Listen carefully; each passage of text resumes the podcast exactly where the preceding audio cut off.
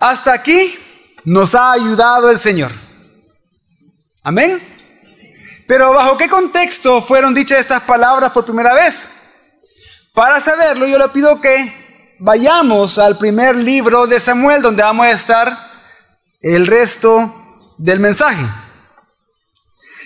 Pero mientras lo buscan y para comprender mejor bajo qué contexto fue dicho por primera vez esta frase, debemos, en primer lugar, recordar la idea central de todo el primer libro de Samuel, aquella idea central que fue predicada hace algunos meses atrás, cuando Pastor Javier predicó de todo este primer libro de Samuel. Y la idea central es que a pesar de la infidelidad del pueblo en menospreciar a Dios como rey sobre ellos, confiando en el hombre y no en él, y a pesar del justo juicio recibido a través del legado de Saúl, Dios, fiel a su pacto y por amor a quienes lo habían menospreciado, levantó a su rey escogido, a David, ungiéndolo para que gobernara sobre ellos. Pero además de esto, de recordar esto, debemos conocer el contexto, el contexto general que nos llevó al momento en que fue dicha esta frase, hasta aquí nos ha ayudado el Señor. Primero de Samuel 4 nos habla de dos batallas. Dos batallas de Israel en contra de los filisteos en un lugar que después iba a ser llamado Ebenezer. En la primera batalla, Israel fue derrotado y perdió cuatro mil hombres. Luego de eso, a Israel, para la siguiente batalla, se le ocurrió una brillante idea. Ellos decidieron llevar al arca al campo de batalla, pero la llevaron como un amuleto, porque tenemos que saber que era costumbre de los antiguos guerreros paganos llevar a sus ídolos al campo de batalla para que sus dioses pudieran ayudarlos. Israel quiso imitar esto. Israel quiso hacer esto. Así, de esa manera, Israel confundió el símbolo de la presencia de Dios con la presencia real de Dios. Ellos no reconocieron que su Dios era el Dios verdadero y por lo tanto omnipresente. Es decir, que ellos no reconocieron que su Dios no está sujeto a limitaciones espaciales de un lugar o de un objeto. Y con esto vemos que Israel llegó a ser supersticioso al creer que el poder divino estaba en el arca y no en Dios. Pero ¿cuál fue el resultado de esa batalla? Cayeron 30 mil hombres israelitas. Pero no solo pasó eso, sino que el arca del pacto fue robada por los filisteos y además murieron Ofni y Finés, quienes eran hijos del sumo sacerdote Eli. Pero además de que murieron los hijos del sumo sacerdote, también el sumo sacerdote Eli murió. Y lo que pasaba en Israel se puede resumir en las palabras de la esposa de Finés, quien al dar a luz y antes de morir nombró a su hijo Icabod, que significa sin gloria. ¿Por qué? Porque la pérdida del arca significaba la ausencia de la gloria en Israel. Y así llegamos a 1 de Samuel capítulo 5, donde nos narra que cuando el arca del pacto estaba en posesión de los filisteos, graves cosas le pasaron a ellos. Habían epidemias, habían muertes por todos lados. Y lo que hicieron los filisteos es que trasladaron el arca de ciudad en ciudad y sucedió lo mismo en las cinco ciudades de los filisteos por siete meses. Hasta que ellos, al ver que no podían con eso, decidieron devolver el arca a los israelitas, como lo vemos en el capítulo 6. Y ese es el contexto que nos lleva a 1 de Samuel 7, que es el pasaje donde aprenderemos hoy. 1 de Samuel 7, 1 y 2 dice lo siguiente. Y vinieron los hombres de Kiriat Jearim, tomaron el arca del Señor y la llevaron a la casa de Abinadab en la colina, y consagraron a Eleazar su hijo para que guardara el arca del Señor. Y sucedió que pasó mucho tiempo, veinte años, desde el día en que el arca quedó en Kiarat Jearim, y toda la casa de Israel añoraba al Señor. ¿Qué es lo que pasó? Que entonces el arca, cuando la devuelven los filisteos, termina en esa ciudad de Kiryat Jearim y lo recibe entonces una familia para poder cuidar el arca. Y así pasó mucho tiempo. O sea, después de esas dos batallas, Después de siete meses después de la batalla que devuelven el arca, pasó mucho tiempo. Pasaron 20 años y el arca estaba en Kiryat Jearim y no donde tenía que estar. ¿A dónde tenía que estar el arca? En Jerusalén. Y dice que desde el día en que el arca quedó en Kiriat Jearim, toda la casa de Israel añoraba al Señor, se levantaba por el Señor, estaba suspirando por el Señor. Pero entonces, ¿qué sucedió después de esos 20 años? Vino palabra de Dios a través del profeta Samuel. Y esto es bien interesante, porque en los capítulos anteriores, que narran lo que pasó por 20 años y un poco más, no se había mencionado al profeta Samuel, no había hablado del profeta Samuel. Desde el capítulo 3 en la narrativa bíblica vemos que el profeta Samuel había guardado silencio. Y que de una u otra manera vemos cómo en todo ese tiempo Dios había guardado silencio. Pero ahora el profeta de Dios hablaría en nombre de Dios para hacer un llamado al pueblo de Israel que estaba en esa situación histórica. Primero de Samuel 7, del 3 al 6 dice. Entonces, Samuel habló a toda la casa de Israel, diciendo, Si os volvéis al Señor con todo vuestro corazón, quitad de entre vosotros los dioses extranjeros y las astorets, y dirigid vuestro corazón al Señor, y servidle solo a Él, y Él os librará de la mano de los filisteos. Los hijos de Israel quitaron los Baales y las astorets, y sirvieron solo al Señor. Y Samuel dijo, reunid en Mizpa a todo Israel, y yo oraré al Señor por vosotros. Y se reunieron en Mizpa, y, y sacaron agua, y la derramaron delante del Señor. Ayunaron aquel día, y dijeron allí, hemos pecado contra el Señor. Y Samuel juzgó a los hijos de Israel en Mizpa. Entonces, veamos esto. Los desastres de los últimos 20 años y un poco más la ocupación filistea, porque durante esos 20 años los filisteos estaban, tenían sus manos sobre los israelitas. Todo eso que había pasado en esos 20 años y un poco más, habían preparado el camino para este momento. Habían preparado el camino para esta exhortación. ¿Por qué? Porque tras 20 años los israelitas estaban lamentándose, añorando y suspirando por el Señor. Entonces viene la palabra de Dios por medio del profeta en el que le dice que se tienen que volver al Señor con todo su corazón. Le está diciendo, ustedes tienen que ya dejar esos ídolos que tenían. Denle la espalda a esos ídolos y denle la cara a Dios nuevamente, al Dios del pacto, al Dios que le está llamando a volver a Él hoy. Esa expresión volverse al Señor es común en el Antiguo Testamento para indicar genuino arrepentimiento. Pero ¿Qué tenían que ellos hacer para mostrar genuino arrepentimiento? Ah, dice que tenían que dejar los Baales y las Astarots. Es bien importante entender esto, porque las Baales y las Astarots representan a los dioses de los cananeos, la tierra que Israel conquistó. Y también dioses de gran parte del cercano oriente de la época. Primero menciona Baal, que es singular de Baales y el término que significa señor o poseedor o marido. Originalmente era un nombre común, pero después llegó a ser un nombre propio para describir a las divinidades diversas que estaban en las localidades de Canaán, que dominaban las fertilidades de las tierras y de los rebaños.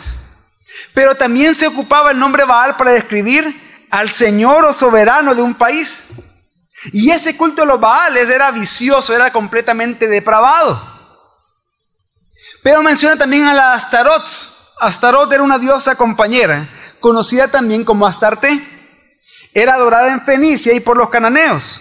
Era la diosa correspondiente a la Venus de los griegos, diosa del sexo y la fertilidad. Ellos tenían que adorar, ellos tenían que dejar de adorar a estos dioses porque ellos, según lo que adoraban, así eran. Por lo tanto, ellos se comportaban impíamente y depravadamente, viciosamente en la tierra que Dios le había dado. Y una muestra de genuino arrepentimiento iba a ser abandonar esto.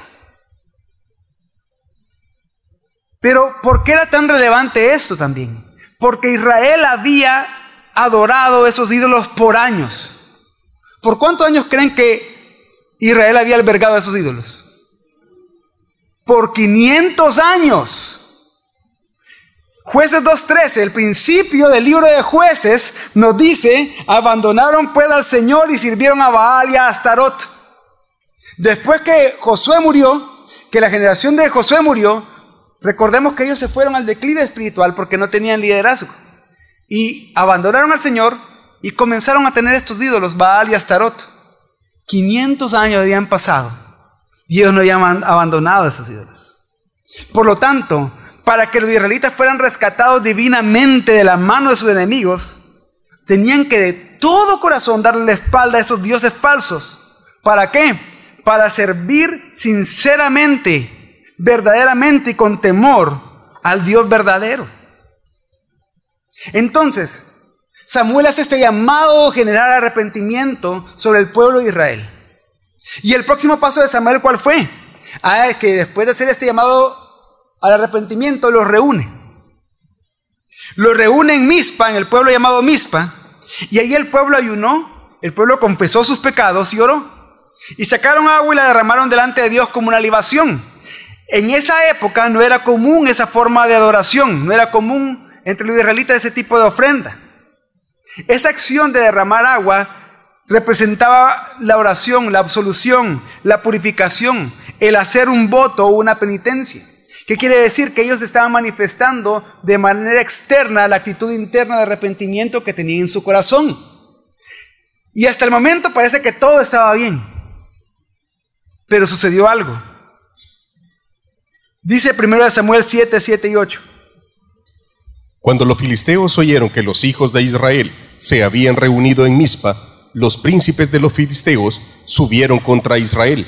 Cuando oyeron esto, los hijos de Israel tuvieron temor de los filisteos.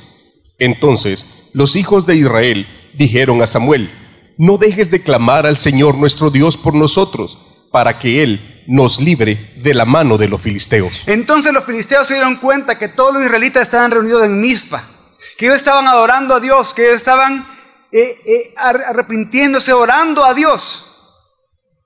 Y dijeron, ahora aprovechamos, los vamos a atacar. Y cuando los israelitas se dan cuenta que ellos los iban a atacar, se afligieron en sus corazones. Temieron, ¿por qué? Porque recuerden, habían pasado 20 años con el yugo de los filisteos sobre ellos. Y antes de esos 20 años habían perdido dos batallas donde perdieron 34 mil soldados. No era fácil para ellos. Ellos no pensaban que podían salir victoriosos de eso.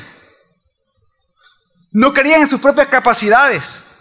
Habían pasado 20 años delante del Señor y cuando por fin se reconcilian con Dios, sucede esto. En esa batalla ellos no tenían fuerzas. No tenían el arca y sabían que no podían sacar el arca habían aprendido la lección. Pero había pasado algo. Que antes de esa batalla se habían despojado de sus ídolos. Antes de esa batalla se habían humillado delante de Dios y habían confesado sus pecados. En su oración, Samuel había pedido perdón y restauración del pueblo a favor de Dios. Y entonces Dios escucha esa oración y sucede lo siguiente en los versículos 9 y 11. Tomó Samuel un cordero de leche y lo ofreció como completo holocausto al Señor. Y clamó Samuel al Señor por Israel, y el Señor le respondió. Mientras Samuel estaba ofreciendo el holocausto, los filisteos se acercaron para pelear con Israel. Mas el Señor tronó con gran estruendo aquel día contra los filisteos y los confundió, y fueron derrotados delante de Israel. Saliendo de Misma los hombres de Israel, persiguieron a los filisteos, hiriéndolos hasta más allá de Betcar. ¿Qué vemos acá? Fue cuando el pueblo de Dios se humilla ante Dios reconociendo sus pecados y arrepintiéndose de sus pecados, dejando los ídolos, que está pasando esta gran calamidad para ellos. Y actúan con temor, pero piden a, Samuel, clama al Señor.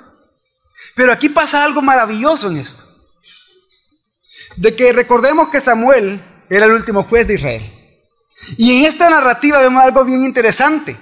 Vemos un ciclo muy parecido, casi calcado al ciclo que vemos en el, en el libro de jueces, en el que Israel se metía a pecar degeneradamente en contra de Dios, de repente venía una gran calamidad hacia ellos, Dios levantaba un juez como héroe de ellos que los salvara y que después se quedara juzgándolos, y después de ellos vivían en paz por cierto tiempo hasta que volvieran a pecar. En este caso vemos ese mismo ciclo. Israel había pecado en contra de Dios, había conservado por 500 años ídolos ajenos, dioses falsos, había tomado el arca como amuleto, habían perdido 34 mil hombres en batalla, 20 años los filisteos sobre ellos, se arrepienten y claman al Señor. Samuel era juez, pero Samuel no actuó como el héroe la historia. Samuel no hizo nada más que interceder por ellos, para que ellos se dieran cuenta que sin fuerzas, sin amuletos, sin capacidades, ellos se tienen que dar cuenta que la salvación solo es del Señor. Y así fue. Dice que el Señor tronó con gran estruendo y los filisteos se confundieron entre ellos. Y así el Señor les da la victoria. Quedan tan confundidos que entonces los israelitas salen de Mizpa y comienzan a perseguirlo por kilómetros para que quedan completamente vencidos. Y una vez con la victoria a favor de ellos, ¿qué hizo Samuel? El versículo 12 dice lo siguiente. Entonces Samuel tomó una piedra y la colocó entre Mispa y Zen y la llamó Ebenezer, diciendo, hasta aquí nos ha ayudado el Señor. Y aquí vemos esa célebre frase, hasta aquí nos ha ayudado el Señor, la primera vez que se menciona en la Biblia. Pero podemos ver que el contexto en donde surge Ebenezer y quiero decirles, Ebenezer no significa hasta aquí no ha ayudado el Señor. No, Ebenezer no significa eso. Y aquí viene lo bonito y que vamos a ir profundizando un poco más en esto. Ebenezer significa piedra de ayuda o piedra de auxilio. ¿Qué quiere decir? Que después de la victoria, como un símbolo que recordara la gran victoria que Dios había dado, que la salvación viene del Señor, Samuel pone esa piedra y la pone entre Mispa y Zen, y esa piedra le dice, significa piedra de ayuda, deben ser, piedra de auxilio, piedra de salvación. Y cuando la pone dice, el Señor es bueno. El Señor es grande, el Señor es bueno. Hasta aquí nos ha ayudado, el Señor nos ha dado la victoria. Hasta aquí, hasta en este momento, Dios sigue siendo bueno. Hasta aquí Dios nos sigue ayudando. Y entonces vemos que es cuando Israel estuvo derrotado, temeroso durante un poco más de 20 años. Pero cuando el pueblo fue obediente, se humilló ante el Señor, se arrepintió y dispuso su corazón para servirle a Él, entonces el Señor derrotó a sus enemigos, el Señor derrotó a sus filisteos, a los filisteos, y el pueblo vive en paz, como vemos en los versículos 13 al 17. Los filisteos fueron sometidos y no volvieron más dentro de los límites de Israel y la mano del Señor estuvo contra los filisteos todos los días de Samuel. Las ciudades que los filisteos habían tomado de Israel fueron restituidas a Israel, desde Ecrón hasta Gat, e Israel libró su territorio de la mano de los filisteos, y hubo paz entre Israel y los amorreos. Samuel juzgó a Israel todos los días de su vida. Cada año acostumbraba a hacer un recorrido por Betel, Gilgal y Mispa, y juzgaba a Israel en todos estos lugares. Después volvía a Ramá, pues allí estaba su casa, y allí juzgaba a Israel y edificó allí un altar al Señor. ¿Por qué esto es importante? Porque después de eso, los filisteos fueron vencidos y ya no volvieron a entrar a los límites de Israel. Pero ¿qué implicaba que no volvieron a entrar a los límites de Israel? No solo que no volvieron a entrar donde los israelitas estaban en ese momento de la batalla, sino que los israelitas recuperaron aquellas ciudades que los filisteos le habían quitado y en esas ciudades ya no volvieron a entrar los filisteos, porque el Señor estaba con los israelitas todos los días de Samuel en contra de los filisteos. Y así ellos pudieron vivir en paz, porque cuando el Señor es el que trae salvación, cuando el Señor es el que trae la victoria y no nuestras propias capacidades, entonces hay una verdadera paz. Tanto así que Samuel siguió su ministerio como juez hasta que murió. Entonces, ¿qué aprendemos en este texto? ¿Qué aprendemos en este capítulo 17 de 1 de Samuel, ¿cuál es la idea central o el mensaje de este capítulo? La idea central de 1 de Samuel 7 es que el Dios del pacto se muestra como auxilio y roca de salvación para su pueblo cuando ellos se arrepienten de sus pecados, cuando abandonan a sus ídolos para adorarle y servirle genuinamente solo a Él. Y esto es maravilloso, hermanos. Esto es maravilloso porque podemos ver claramente el Evangelio acá de una manera impresionante. ¿Cómo lo hacemos? ¿Cómo vemos el Evangelio en 1 Samuel 7? Y es que en muchos pasajes del Antiguo Testamento, desde Génesis en adelante,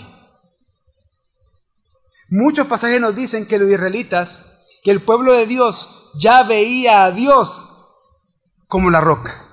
Y así encontramos que ellos se refieren a Dios como la roca, como roca de salvación, como la roca de Israel, como la roca de mi fortaleza, como la roca más alta que yo.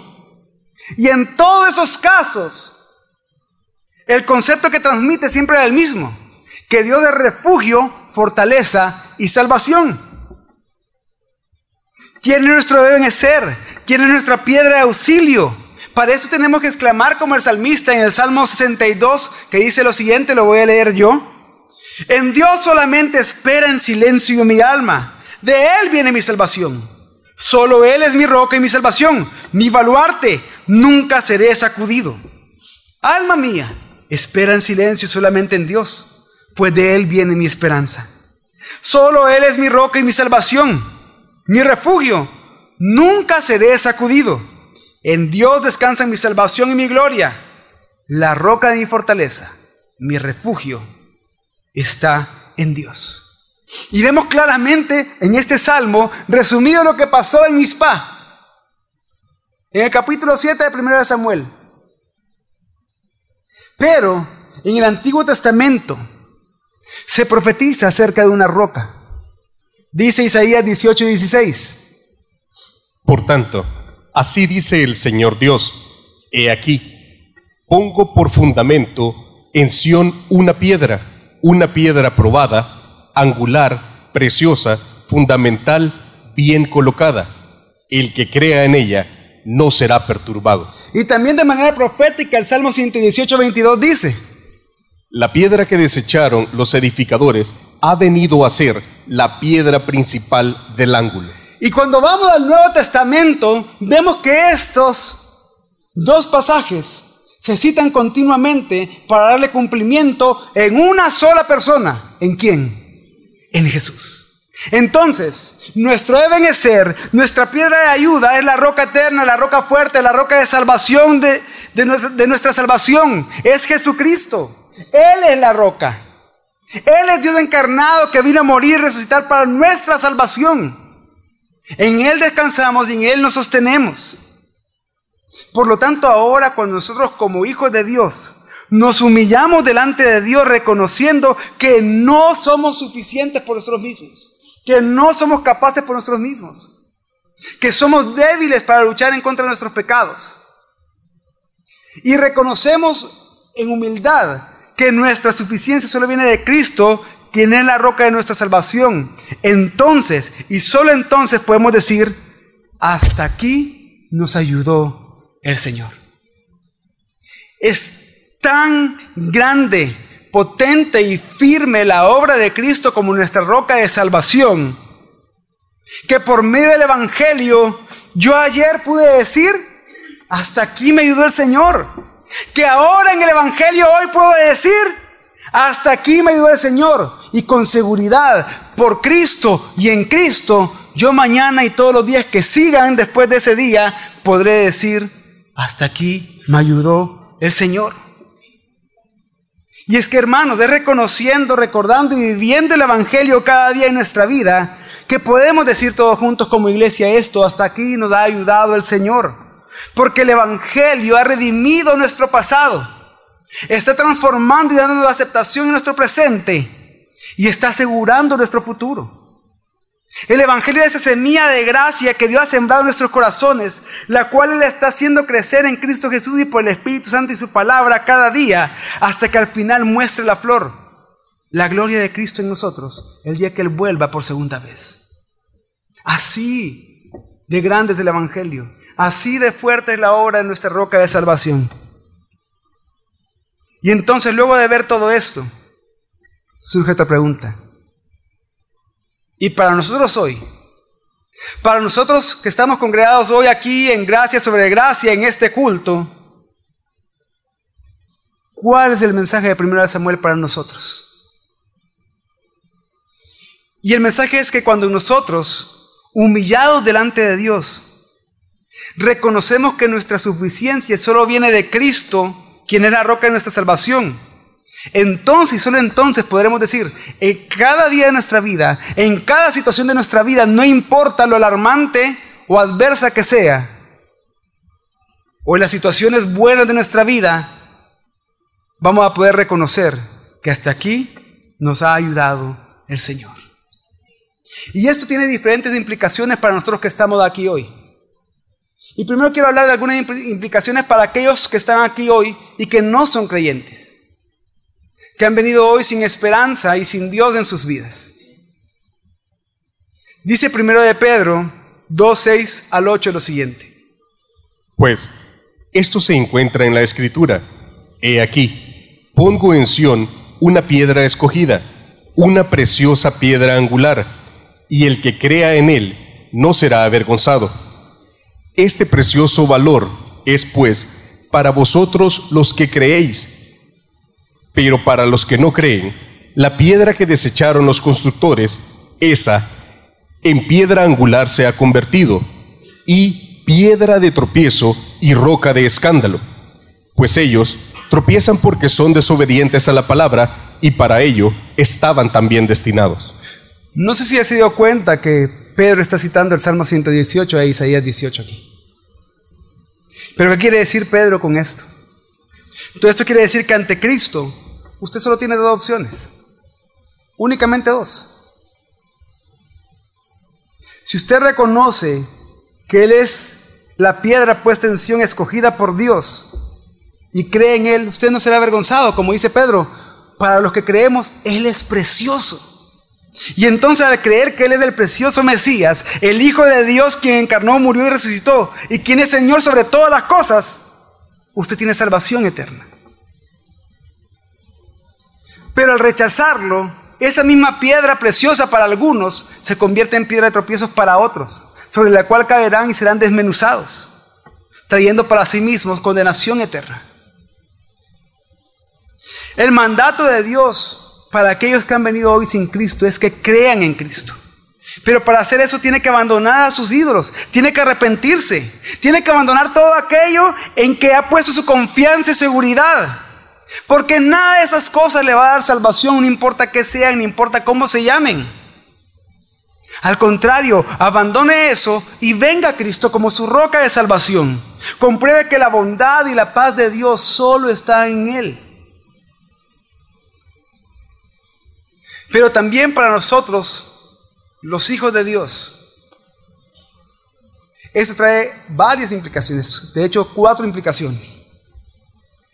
La primera de ellas es que tenemos que ser conscientes cada día de nuestra vida que Dios es nuestro libertador. Pero sin olvidar cada día de nuestra vida que Él es nuestro Señor. ¿Qué quiere decir esto? Nosotros no podemos andar por la vida solo viendo a Jesucristo como Salvador, cuando Jesucristo también es Señor y Rey y dueño nuestro, en todo lo que hacemos, en todas las áreas.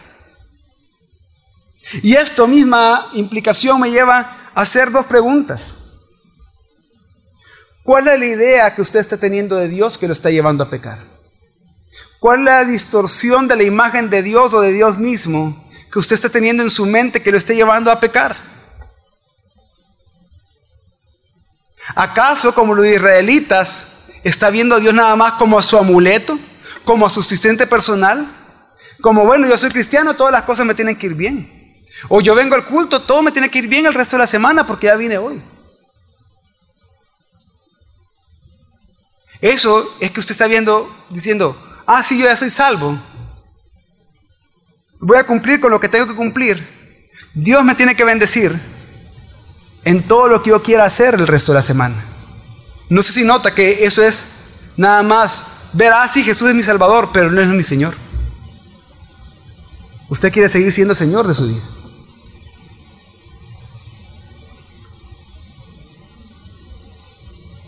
¿Acaso su esperanza está puesta en ritos religiosos evangélicos?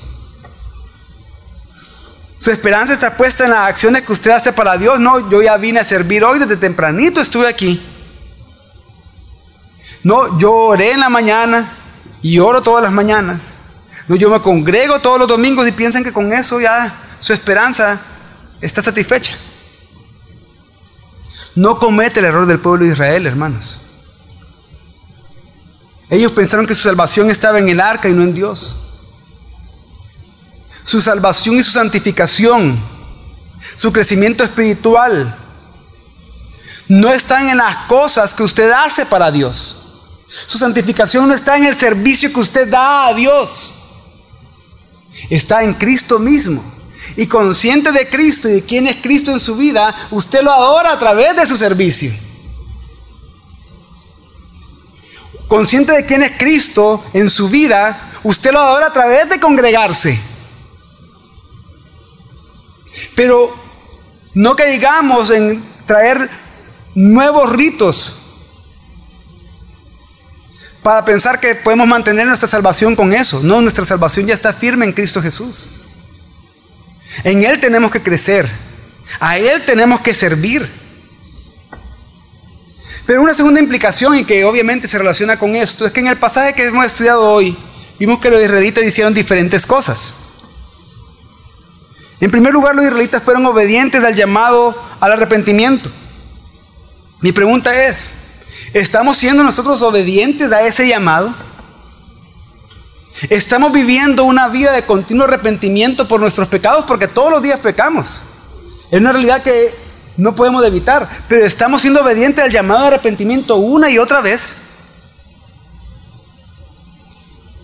Y estamos mostrando que de verdad estamos arrepentidos con frutos de arrepentimiento. ¿Cómo es eso de demostrar que estamos arrepentidos con frutos de arrepentimiento?